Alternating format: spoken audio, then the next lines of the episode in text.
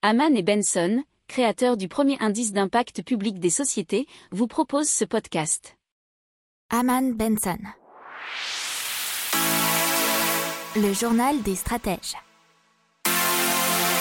Boris Kalt.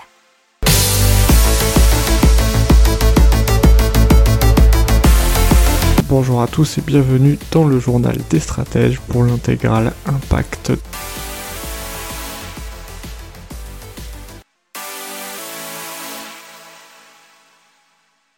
On continue avec Source Globale qui transforme l'air en eau si on veut, puisque c'est ils ont mis au point des hydropanels capables de fournir de l'eau potable à partir d'air, de soleil et surtout d'une technologie de pointe brevetée avec un panneau solaire qui, on peut dire, agrémenté d'un réservoir. Il est alimenté par des cellules photovoltaïques, des ventilateurs qui aspirent l'air pour qu'un matériau hygroscopique qui absorbe l'humidité emprisonne la vapeur d'eau. Alors, chaque panneau peut produire 3 à 5 litres d'eau par jour et en stocker 30 sans nécessité d'infrastructures coûteuses.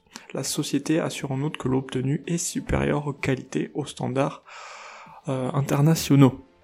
Euh, alors ils sont fabriqués avec des matériaux à 91% recyclables et chaque hydropanel permettrait d'économiser plus de 50 000 bouteilles en plastique au cours de son cycle de vie, c'est-à-dire 15 ans, et deux panneaux élimineraient l'équivalent en valeur euh, de CO2 d'une voiture. il faut savoir que l'installation et l'achat des panneaux coûtent entre 5500 et 6500 dollars. Donc la Suède, le champion mondial du recyclage. La Suède qui produit 4,4 millions de tonnes d'ordures chaque année et pourtant seulement 1% finit dans les décharges alors que c'est 25% en France. Ils ont même des centres commerciaux avec 100% des produits recyclés, c'est un concept euh, bah, unique au monde. Cette année, euh, le pays espère utiliser 100%, réutiliser 100% de ses déchets et éliminer totalement les décharges.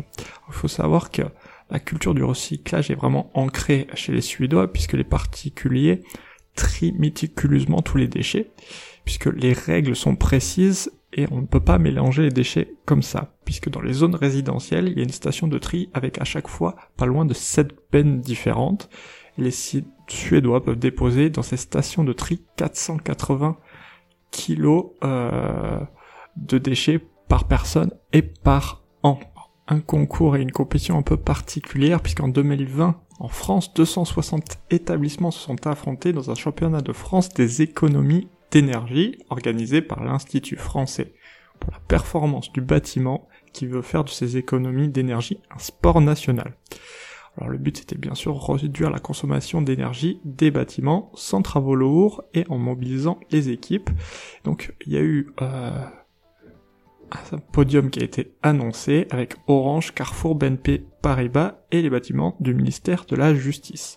Orange a réalisé jusqu'à 55,8% d'économie d'énergie, Carrefour 49 et BNP Paribas 44%. Ils ont atteint les objectifs de la loi Elan après avec euh, bah déjà quasiment 10 ans d'avance.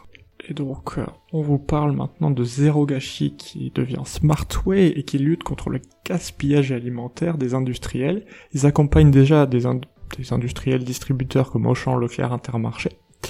Ils développent une plateforme reposant sur l'intelligence artificielle qui s'appelle Food Waste Management System qui permet aux équipes des supermarchés de détecter les produits approchant de leur date de péremption pour décider de la meilleure manière de les revaloriser.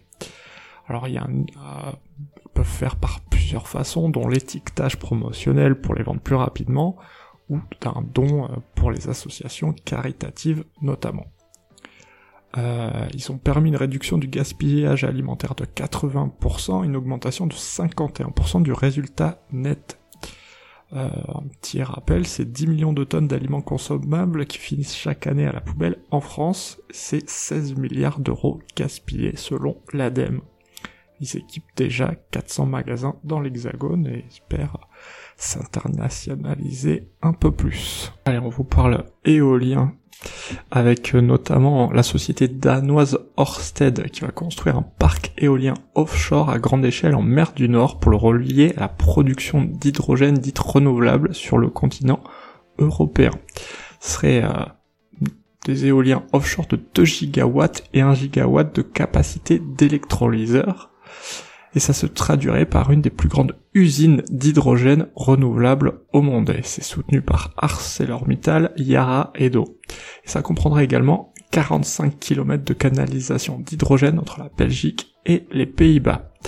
Les deux parties de l'électrolyseur pour être opérationnelles d'ici 2030. On continue avec l'éolien, avec Neoen, qui annonce avoir finalisé le financement du parc éolien de Motkalampi, donc en Finlande, le futur plus grand parc éolien, avec une puissance de 400 MW.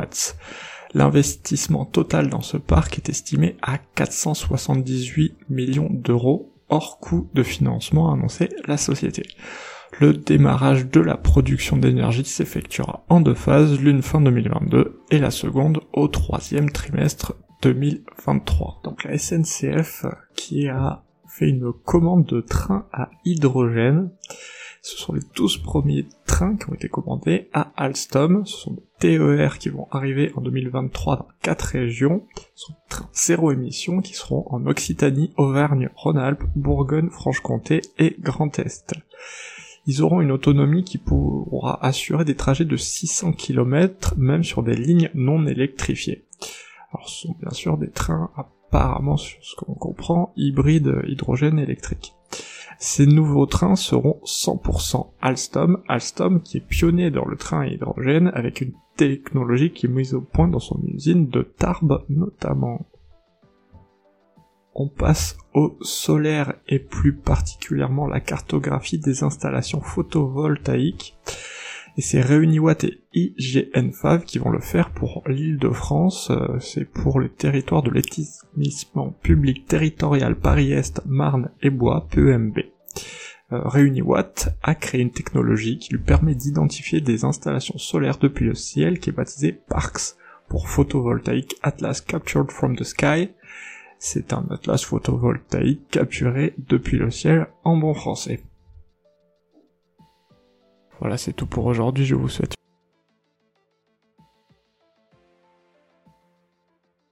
Pour approfondir ces sujets, abonnez-vous à la newsletter de Haman et Benson et écoutez nos autres podcasts que vous retrouverez dans les notes de l'émission ou sur notre site internet.